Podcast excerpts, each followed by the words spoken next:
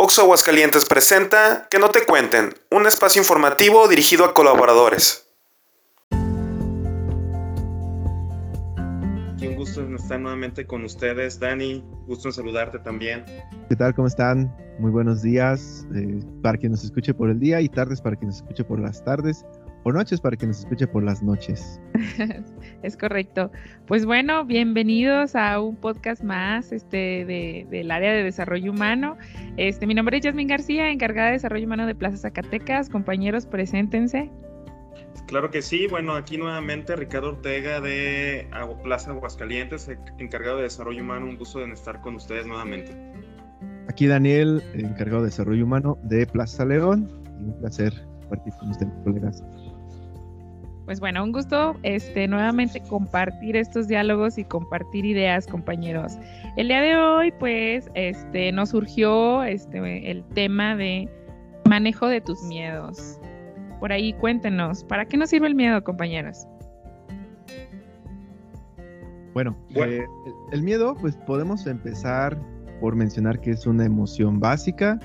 Todas las personas la tenemos. Eh, como emoción pues va, va a ocurrir principalmente ante la presencia de un posible peligro, de algo que nos pueda poner en riesgo, de algo que pueda estar atentando contra nuestra integridad.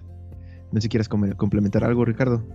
Claro que sí, sí, pues mira, yo creo que el miedo es una de las emociones primarias que tenemos, al igual que el enojo, que la tristeza, y que tiene una finalidad que es la supervivencia. Yo creo que, que las personas que no tenemos miedo son somos personas que nos podemos arriesgar a situaciones donde podemos ser lastimados. Considero que, que precisamente por eso el miedo es básica para la supervivencia. Por ejemplo, en algún momento un maestro, cuando estaba en la secundaria hace poquito, ¿verdad?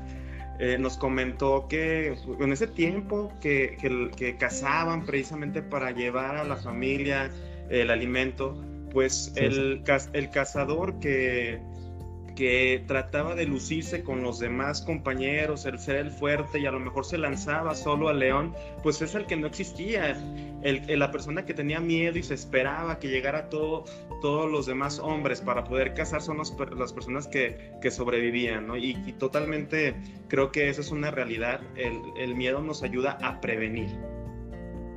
Sí, creo que eh, creo que es un error y creo que es bien común, no solamente con la emoción del miedo, que tratemos de evadir o evitar las emociones. Y el miedo creo que es una de las emociones que más tratamos también a veces de evadir.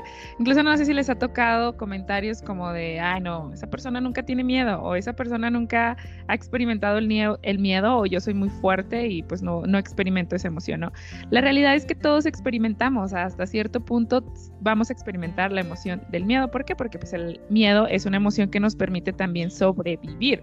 Imagínense que no sintiéramos miedo al momento de que vemos que un perro nos va siguiendo y que nos empieza a ladrar, pues tenemos que reaccionar, ¿no? Y es una señal de alerta y es una pequeña cantidad de estrés también que nos pone ahí este al cuidado de nosotros. Ya lo decía Dani, es algo que nos permite también adaptarnos y que nos cuida, ¿no? Entonces, si no tuviéramos miedo a lo mejor a reprobar un examen, pues a lo mejor no nos pondríamos a estudiar.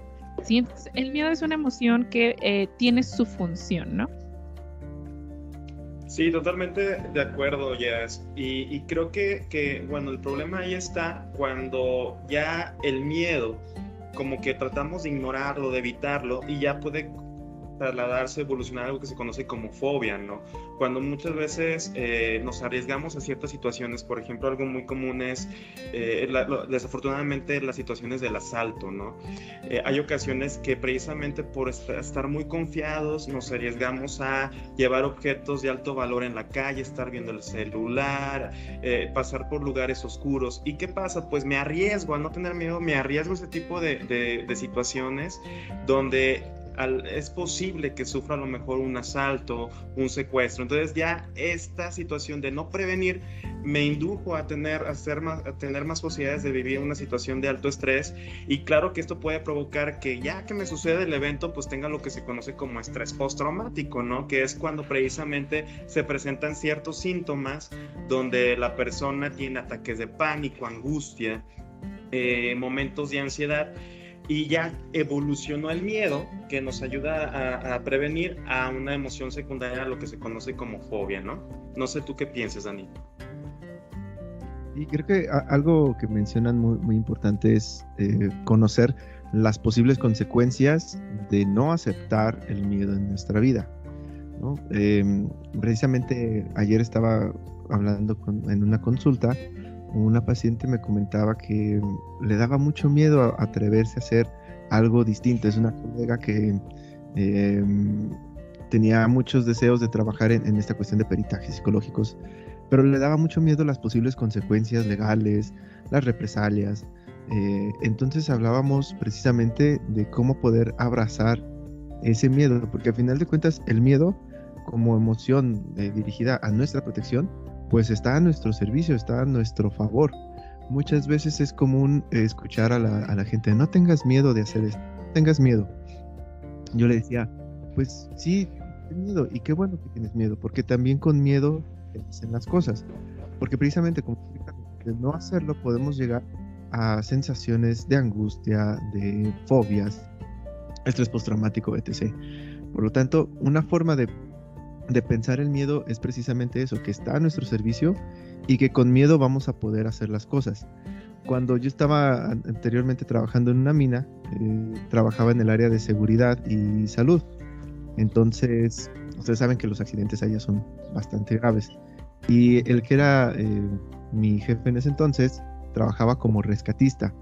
Entonces nos contó una anécdota que una vez tenían que bajar a, eh, un barranco a rescatar a una persona y era un grupo de rescatistas. Entonces les pregunta, a ver, ¿quién tiene miedo de bajar? Y una persona dijo, yo no tengo miedo, profe, yo me, yo, yo me aviento a bajar. Y le dijo, no, pues precisamente por eso tú no bajas. Porque si no tienes miedo, no vas a medir riesgos, no vas a tener precaución, te vas a poner en peligro. Entonces, quienes sí tienen miedo son los que van a bajar.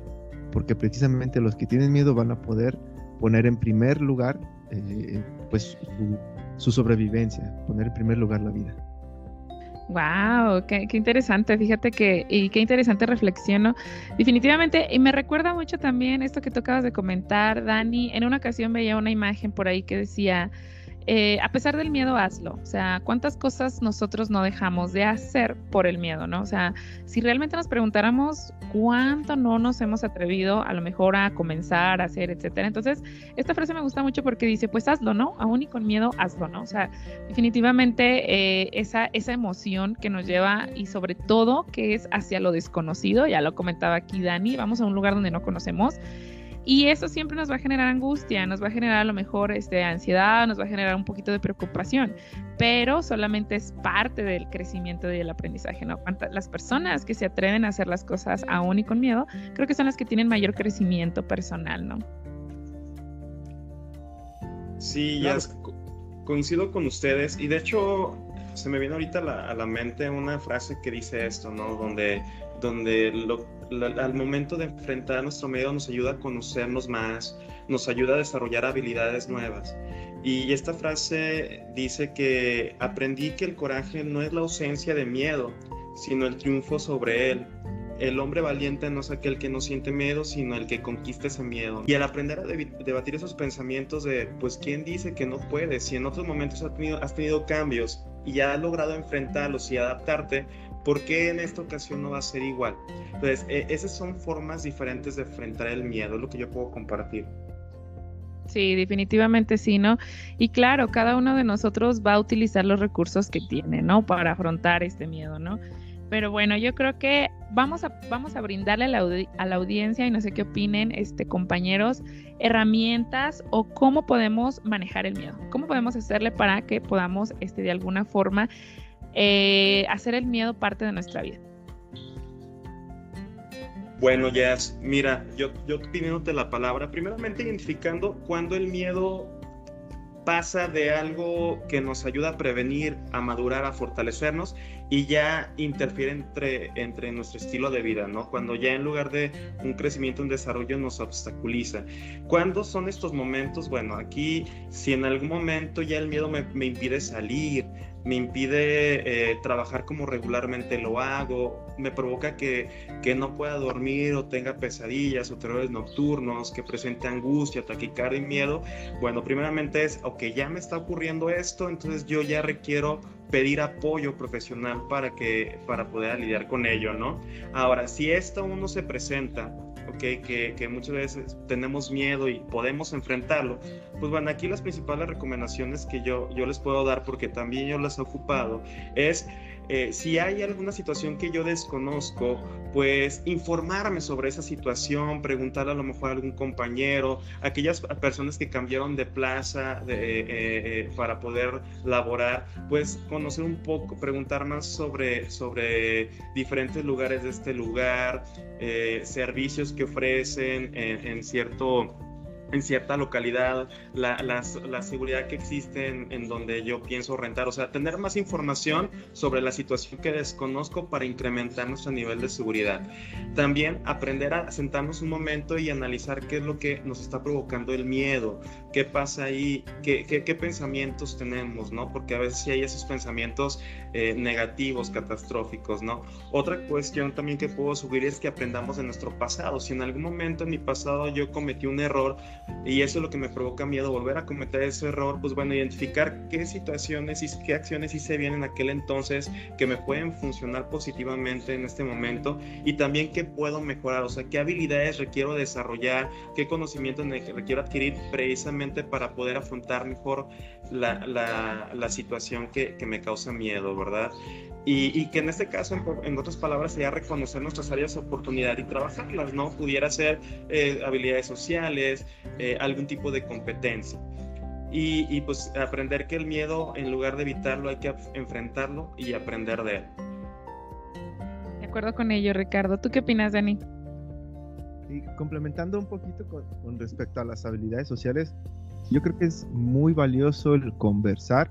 Eh, primero tener una conversación con uno mismo, eh, como dice Ricardo, identificar la fuente del miedo, a qué le tenemos miedo, que, cuál es la situación de peligro, incluso si es una amenaza, eh, un peligro real, y también pensar en qué podría yo hacer para poder, para poder disminuir el, peligro. Eh, otra cosa con respecto al conversar, eh, llevarlo a, la plática con, con alguien, eh, pedir ayuda o hablar con un, amigo, una amiga, familiar. el tener la posibilidad de hablar sobre lo que me genera miedo puede darme la facilidad de reconocer que tal vez el peligro que yo me estoy imaginando no es tan grande como, como, como en realidad es. O tal vez puedo escucharme al dialogar, al hablar yo. Eh, o tal vez la otra persona puede darme otra perspectiva sobre el miedo. Creo que también es importante estar abiertos, abiertas a, escuchar eh, otras formas de pensar el miedo y no quedarnos solamente con la sensación desagradable. Sí, totalmente de acuerdo. Yo creo que, bueno, yo mi recomendación que daría es que trabajemos mucho con nuestros pensamientos y nuestras creencias, que a veces son las que eh, provocan a lo mejor ese miedo irracional, ¿no? Ese miedo que a lo mejor no tiene fundamentos o ese miedo a lo mejor que está apareciendo por una situación que estoy imaginando que me está sucediendo, pero realmente no, está no me está pasando, ¿no? Como esos pensamientos como de, ¿y si me corren? ¿Y si no llego? ¿Y si no paso el examen? Y si no logro entregar este, pues este pendiente, cuando a lo mejor todavía ni sucede, ¿no? Entonces, gran parte o a veces nosotros tendemos muchísimo a utilizar tanto esta parte de autosabotaje como adelantarnos mucho a una posibilidad que no está sucediendo, ¿no? Entonces, que trabajemos mucho con esos pensamientos y cambiemos, como dice Dani, identificar qué te provoca miedo este que te conozcas y que digas, a ver, si me provoca esto miedo, o sea, el sentir por qué me provoca miedo, ¿tiene lógica mi miedo? ¿Tiene sentido mi miedo? Por ejemplo, el decir, a lo mejor eh, no voy a conseguir a lo mejor nunca empleo, un ejemplo, este, es un pensamiento que tienes y es un pensamiento que te puede provocar pues mucha angustia, mucha ansiedad y ya estamos pensando y siempre les digo, ya nos estamos imaginando viviendo debajo de un puente, ¿no? Entonces, si nos imaginamos un escenario a veces que, que todavía no sucede y que a lo mejor este, pues nos provoca todavía más, más angustia, ¿no? Entonces esa sería como mi recomendación, ¿no? Eh, sí que te conozcas, que trabajes con los pensamientos este, y que tengas una forma más racional de afrontar una situación, ¿no? Ella es Yasmín García Rosas, encargada de Desarrollo Humano Plaza Zacatecas, a quien agradezco en conjunto con mi compañero Daniel Alejandro Ornelas, encargado de Desarrollo Humano Plaza León, que nos hayan acompañado en esta emisión de Para que no te cuenten información a la vuelta de tu vida donde estuvimos hablando acerca del miedo, las recomendaciones que hay para afrontarlo adecuadamente en beneficio de nuestra salud emocional. Servidor Ricardo Ortega, encargado de Desarrollo Humano Plaza Aguascalientes, les desea una excelente semana y los invita a que nos sigan escuchando en nuestros próximos podcasts. Que tengan un excelente día.